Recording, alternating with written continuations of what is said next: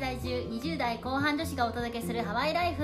ハワイの暮らし国際恋愛海外での暮らしについてなど幅広いトピックでお届けします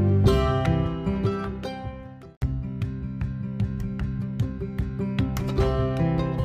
にちはヨネピーとメッティです本日は不動産のお話をしていきたいと思いまなすんか難しいトピックですねとても難しいですね あの別に私たち専門家でも何でもないんですけど、はいあのまあ、ハワイに住んでる身としてハワイの不動産とかアメリカの不動産とか結構日本と違ってすごいところがたくさんあるんですよはいありますなんでそこを、まあ、噛み砕いてそう噛み砕いて多分噛み砕いて粉になってるかもしれませんけれ どもわかりやすくそうですね、まあ、触りだけ全く知らない人がこう触りだけ聞いたらなるほどねみたいな感じの、うんうん内容でやっていきたいと思いますはいあとはやっぱりその考え方とかやり方が違うかったりするのでうん逆に日本でももしかしたら参考にできるところがあるかもしれない知らないということでお話ししていきたいと思いますはい、何度も言いますけれどもあの本当の詳しいこととか具体的なことはちゃんとプロの方にお聞きになってください、はい今回は4つトピックをご用意してましてはいまず1つ目アメリカ人というものは住み替えるつもりで家を買うとほうやっぱ日本の不動産のマーケットとはだいぶ考え方が違うそうですね日本だとやっぱり一回家買ったらうんもう死ぬまでそこに住むつもりでうんうん買うっていう方が多いですよね基一本は軒家とか特にそうですね一軒家とかマンションを買う人は大体その子供が生まれたとか結婚したとかっていうタイミングでまあ将来長く住むことを見越して買うことが多いですねそうですよねあんまりそんなポンポンポンポン家買ってあっちこっちみたいな人は全然いない持つか っらていう人あんまいないですよねそうですね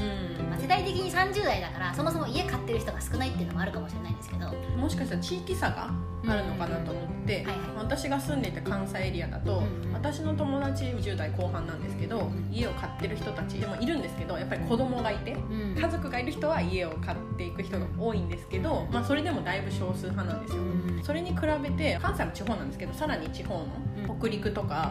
中部地方とか九州とかから来た方はやっぱ地元の友達はもう20代の前半とかでまず家買ってから結婚するみたいななんでその家ないとあのお嫁さんがもらえないじゃないですけあ結ど納金的なそうですそういうところもやっぱあるみたいで、マまジあ、です一か部かもしれないんですけどねなんかそういうところの人たちはもう20代でバンバンその一軒家を買ってる、まあ、値段もやっぱり安いとは聞いたんですけど、っ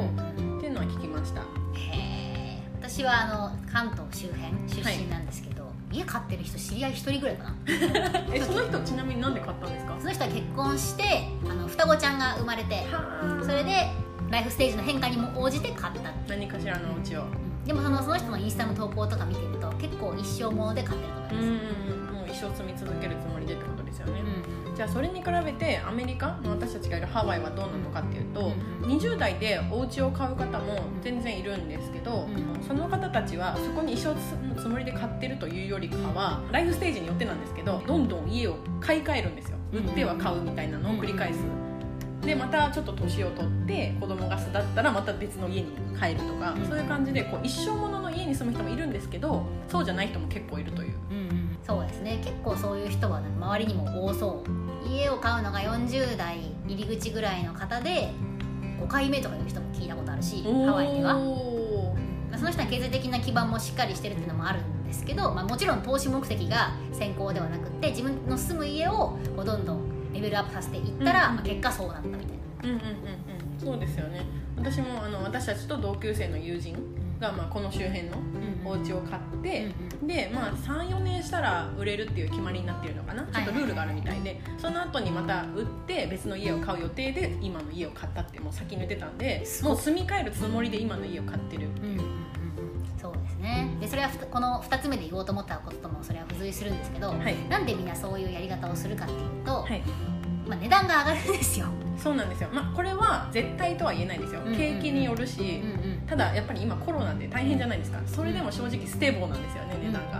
が、ステーボーって言ったらまたちょっと刺されますよちょっと日本の人に、は値段が安定しているんですねい、ハワイ在住あるある日本語を忘れるルー大芝になっちゃうはい、なっちゃうん ですけどすいません、えっと値段がまあ安定していることが多いはいはい、ので、まあ、もしくはちょっと上がったりとか、うんっうん、だていうことも考えられるのでからどんどんその家をレベルアップさせることもできるしなんかその詳しくはあのプロの方に聞いてほしいんですけど税制上その家をどんどんレベルアップして買い替えていくことに関してはアメリカの税制は結構優しいらしくって、どうぞ買い替えてください大きくしてくださいって感じらしいんですよそうですね実家が奈良にあるんですけど昨日昨日ちょっとそれで見てたんですよあウェブサイトをなんで不動産のねでそれで中古物件とか新築物件とか見てたんですけどよくよく考えたら日本ってなんか中古物件買う人より新築買う人の方が多い気するんですけどどうですかなんですか新築すごい好かれますよねそうですよねなんかハワイはあるあるかもしれないんですけどこう土地が少なくって、うんなかなかこう更地で買うってあんまりなくて、ないない基本的に中古物件なんですよね、うんでそれをこう買った後に自分の好きなようにリノベするっうんていうのがめちゃめちゃ多いですよね、うんあのアメリカ全体でも言えることなんですけどフリップっていう手法があって例えばそのボロボロのお家を、まあ、土地ごと安く買ってでそれを最終的に、まあ、リノベーションしてかなり綺麗な今風のお家にしてより高く売ってその差額を設けるとかね、うんそういう人もいたりしますねそうですねただちょっとねそれに関してはハワイはうんめっちゃ高いんですよまず土地全が、うん、てがねあの例えばホノルルだったらジローっていうアメリカの有名な不動産のウェブサイトを見ていたんですけど、えっとそこの情報によると今日のホノルル市内の一番安い価格の一軒家一軒家、が150平米平均か平均よりちょっと上ぐらいのサイズのお家で大体ね8000万ぐらいだったかなちょっとね年式は見てないんですけどあの新築じゃ全然ないですねうんボロボロの家でホノルル市内8000万はいまあ、特に中心に近づけば近づくほど高くって、まあ、あるお家だったら築100年だけど1億円とかしますなんで値段は正直ねめちゃめちゃ高いですそうですねほとんど土地代でねまあまあまあ確かに まあ実際歩き回ってても分かるんですけど空いてる土地とか全然ないんですよハワイって全然ないですよね更地が本当にない、ないうんそれこそそのホノルル私たちはホノルルにしか、まあ、基本的にいないのであれですけど西側とかあの島の中の方とかになるとまだ開拓されてない場所もあるって話ですけどはい、例えばなんですけど西側カポレイっていう新しい新興住宅街があってベッドタウンみたいなところなんですけど、はいそこはほほとんど一軒家ばっかりなんですね、うんで更地で新築のお家、はいでも、えっと、ホノルルまで車で混んでなくて3 4 0分ぐらい、ももうちょっとかなかかるかなまあ、ちょっと郊外になるんですけど、うんそういうとこだったら新築でも、まあ、7000万、まあ、5000万は最低しますねうん5000万から1億円の間ぐらいで、まあ、買えるそれはホノルルに比べたらやっぱり結構価格的には安いみたいですまあオンボロの8000万かピカピカの8000万かって話ですよねそうですそうです生き方によってもまあ変わってくるかと思いますねコロナでいろんなものがハワイでも変わっているのではいもしかしたらそういうところの方がいいっていう人もいるのかもしうんれうんないし、うんそうですよね特にやっぱコロナでちょっと一軒家が流行ってるっていうのは聞きますもんね、うん実際今一軒家はかなり飛ぶように動いているようですねそうやっぱりあの家でリモートワークするから、うんまあ、快適な方がいいという発想ですかね感じなんですけどねアメリカ人ってもともと広いお家が多分日本にく日本人に比べても全然好きな方だと思うから、確かにお家でかいですよねうんもう何度も言ってるかもしれないですけど私この広いお家に慣れちゃってから日本の狭めのお家に帰るのはちょっと嫌なんですけどそうですよね今あのヨネピーさんのご自宅でレコードさせていただいてるんですけどワンルームはいはいで多分ハワイじゃ結構狭い方ですよねワンルームだったら、うんうんうんになると思うんですけどそれでも結構ねうん広いです、日本人的にはもう大満足って感じですよ大満足ですよね今まで住んだどの賃貸よりも広いと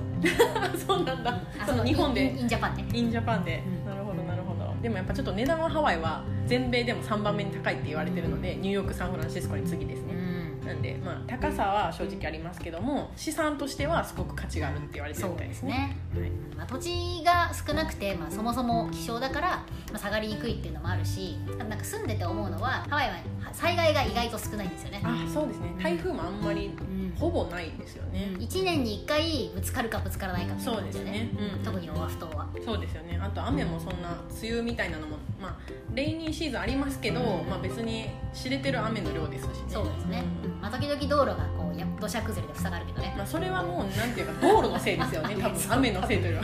りは 工事の方のせいですよねだからそういうこともあって、まあ、ハワイの不動産は、まあロックダウンの時除いては悪くはなってないってそうですね聞きますので、私も不動産のプロの方に聞いた話だと、まあ、リーマンショックの直後うんそういう景気的に世界的に強行になった直後だけはやっぱりダメだったみたいですけど、うんまあ安定はしてるというふうに聞きますねそそうですねの後ずっと上り調子って聞いてるので、不動産って価格が下がったら絶対買う人がどっかにいるし上がったら売る人もいるしそうですねこう行き帰りだからあとやっぱりアメリカなんで国としては、うんその資産は一応ドル建てになるんですよ、はいは売いった時にドルが手に入るってことになるので、うんそういう意味でも好まれてるみたいですねそうですねドルがあんまり大暴落みたいな感じなのはあんま聞かないしそうですね通貨としても強いのでっていうのはあるみたいです、そうですね日本円とペアが最強ってことなんですねそうですね一応ハワイの不動産の話をしちゃったんですけどそれを3つ目として考えてたんではい3つ目は終わったということではい4つ目に行きたいと思うんですがはいアメリカのスーパーテクというものがありましてハウスハックっていうんですけどほうほうほうなんか最近日本の新聞にも取り上げられたかへえ話がありますけどはいアメリカで結構ありますがその部屋を一部だけ貸す 1, 1個のベッドルームだけ貸すとかあの下の階だけ貸すとかってしてでその分その分家賃をもちろんテナントさんから払ってもらうんですけどその払ってもらった家賃を自分の住宅ローンとかに当ててで自分はローンを組んでるのに自分が払わない状態とかを作り出しちゃうかなるほどそれすごくいいですよねっこよすぎでしうょ、ん、私これなんでハワイでこれできるのかなって思ったんですけど私実際それの1階部分に住んだことがあるんですよ、でその時に思ったんですけどそもそもね家がまず大きいじゃないですうんうか、んだからもう下に家族住ませるとかもできちゃうんですようんうんうん下の家だけで 2LDK のめちゃめちゃリビングでかめとかおーでかそうそういう感じになるんで3人とかだったら全然余裕で住めちゃう多分4人ぐらいまで住めるんじゃないかなっていう広さなんですよだからそこで貸しちゃえばまあそういう大きさだったら大体月々2000ドルぐらいハワイだと20万円以上うんうん家賃かかるのでその分をローンに当てて大家さんは万々歳っていううんうんはい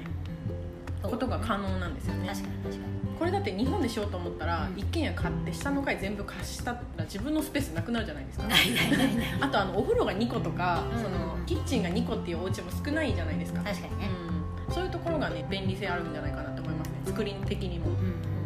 そもそも玄関をこうわざわざ2つ分作ってたりとかわざと最初に作ったりとかすることもあるし、はいアメリカはそのバスルームトイレとかお風呂とかっていうのが複数あるっていうのが割と普通なのでそうですね日本でそう多分そういうお家を作ろうと思うと結構大変っていうかなんかおいくらも入るみたいなしかもたまにたまにっていうか結構あるのがあの4ベッドルームなのに5バスとかなんで部屋よりお風呂が多いんだそうだよ、まあ、多分トイレだけの部屋があるんだろうなとかね、うんうんうんそういう感じだと思うんですけどえでもすごいですよねベッドルームごとにこう自分でそのバスルームついてたらこういらないじゃないですかその人とシェアしてるけどこう嫌なストレスがかからなそいうかなんらですよ高く貸せると思うし実際私も Airbnb とかで借りる時にそういう部屋を借りたことがあるんですけど超快適そうですよねこれめっちゃ良くないですか、まあ、その土地の大きさ的に日本で可能かどうかわかんないですけどその1階はね完全に人に貸せようとして、うんうんうんまあ、しかも正直1階ってちょっと防犯的にもあれじゃないですかまあねだから1階が多いと思うんですけどはいその貸すお部屋ってでもで もあの住んでいてすごいなんだろう心地よかったですよやっぱり一軒家って広いしうんうんうんうんプライバシーがねそうですなんかあるプしライバシーもあるしすごい良かったです本土で住んでると玄関パッて開けたらなんか誰か他の人がいるかもしれないじゃないですかうん、あとやっぱりその今度はあ出口まで遠いのとパーキングが遠いっていうあの、まあ、あそれ日本でも一緒だと思うんですけどね、うんマンションだとねパーキングまで遠いとかーあはいると思うんですけどやっぱ一軒家そういうとこ楽だし日本でそういうのは流行るかどうかわかんないですけどねえだって考えられなくないですか私実家一軒家なんですけど下の階に誰か住むとか、まあ、まず2階にキッチンないから無理だし、まあそれ多分作りの問題だかうん、らねそうそうそうなんですよ作り的にそうだったらできるのかなっうてんちょっとね考えちゃいますよ ね、ぜひお家を作るときはそういうふうに作ってみてくださいとかって言ってまあね、雑ちょっとお金はかかっちゃいますけど、まあ、その分回収できるものが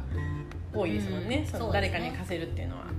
で逆になんですけど完全賃貸っていう方法もあるじゃないですかはいはいそのマンション一室か買ってそこを誰かに貸すとかうんで実はハワイってその地域によって何ヶ月か貸せるとかうん何週間から貸せるとかってすごい厳密に決まってるんですよねそうなんですよこれが厳しいそうなんですそこら辺はやっぱりその不動産のライセンスを持ってるプロの方にちゃんと確認してもらった方がいいんですけどそういうのがあるからあハワイだったら旅行の人いっぱい来るから、まあ、どっかに家借りたら普段貸せばいいやってこう考える方もいらっしゃると思うんですけどもちろんそれ可能なんですけどそれで完全に回るかって言われたらそもそも初期投資が結構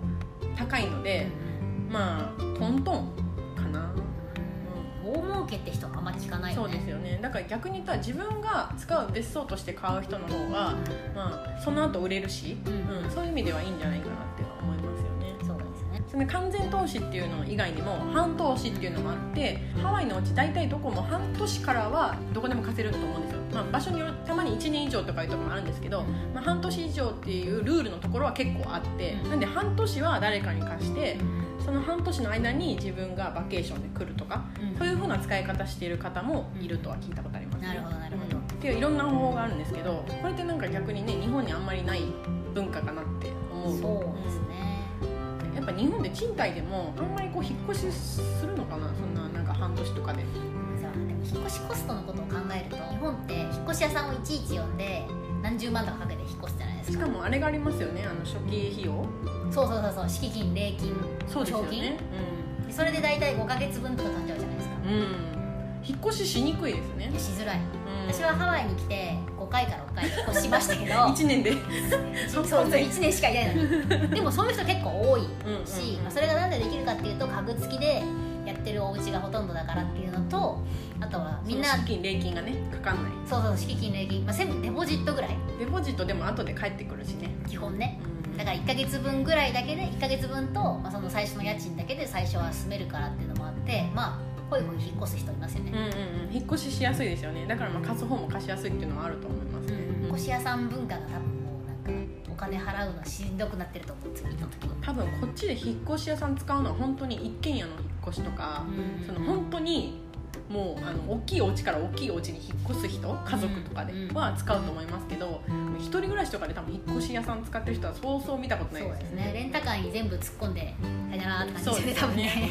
ハワイの友達がいないと引っ越せませんので 気をつけてくださ いそうですね 実際手伝いましたねありがとうございましたその説は、はい、そうですよねなので結構不動産のその考え方うんうん違うのかなって思うんですよね、なんか私実際もし日本に今後住むことがあったらもし家買うんだったらちょっと将来的にちゃんと売れるお家なのかとか、あとは投資的にもいい場所なのかとか、うんそういうの結構考えてまあ一生住むつもりじゃなくて買うんじゃないかなって思っちゃいましたねこっち来てから、そうですね日本でお家を多分買うのは結構大変だと思うから、頑張ってくださいいろんな意見頑張りたいと思います、 うちの旦那君も結構軽い気持ちでうん家買おうかなとか言ってたのでちょっとぜひ買っていただきたいと思いますそれいいですね、そうなんかお父さんが「あ助けるから買えば?」とかって言ってるらしくて日本であ違う違う違うあのハワイであハワイでえめっちゃいいじゃん「早く買って」っていう、うん、高いよハワイコンドミニアムとかだったらねありますけど、あ一軒家じゃなくてもいいかなあいや一そうそ軒れ家はは高いよそうそれは旦那君と相談でコンドミニアムだったら多分3000万円ぐらいのボロボロのアパートあると思うんですけど、まあ、それが多分一番最低クラスぐらいかなもし今後そのウェブサイトとかで賃貸じゃなくてその売ってる物件を見るときに注意してほしいのがその金額の横に LH って書いてる物件があるんですよ、うんうんでそれは意味はリースホールドっていうもので自分のものにはならないんですよああ100事件そうです借地権なんで、まあ、それもちゃんと不動産に相談してもらった方がいいですけど、うんそういうのですごく安くなってるっていう物件があるんですけどそれ自分のものにならないので、まあ、そういうのも含めて相談してもらった方がいいんじゃないかなと思いますね。なるほどなるほど、まあ、ハワイには結構日本語を話せるバイリンガルの不動産エージェントの人がたくさんいるので、めっちゃいますうん日本人の人はとても買いやすいと思います海外物件にしては、そうですね、もしそういう時に探すんだったらハワイに住むっていううんうんウェブサイトが日本人のリアルターさんが集約されているので、はいおすすめですとても便利でございます、ハワイに住むで検索したらすぐ出てきます、うんうんはいまあ、知ってる方もねいらっしゃるかもしれないですけどそうですねじゃあぜひ不動産買ってください 雑なまとめ、まあでもハワイ好きな人だったらめっちゃおすすめですようねん、将来的にはね、うん、資産にもなるしまあ買えるもんだと私も買いたいしうんうんまあ、落ちてこないかな落ちてこないかな ねえなんか生涯で一番高い買い物をアメリカ人は本当5回とか6回とかする人がねうんいますからね更新していくみたそうい そうそうなねなんですよそうアメリカ人はすごいなと思いますそういうとこそろうですよね、まあ、それで資産を増やしていってるみたいですからね、うん、上手に使えるっていうものでしたはちょっとうちの旦那さんにもうまくやってもらおうと思いますい頑張ってくださいはい、今日も聞いていただきありがとうございましあたりがとうございましたではママハハロローー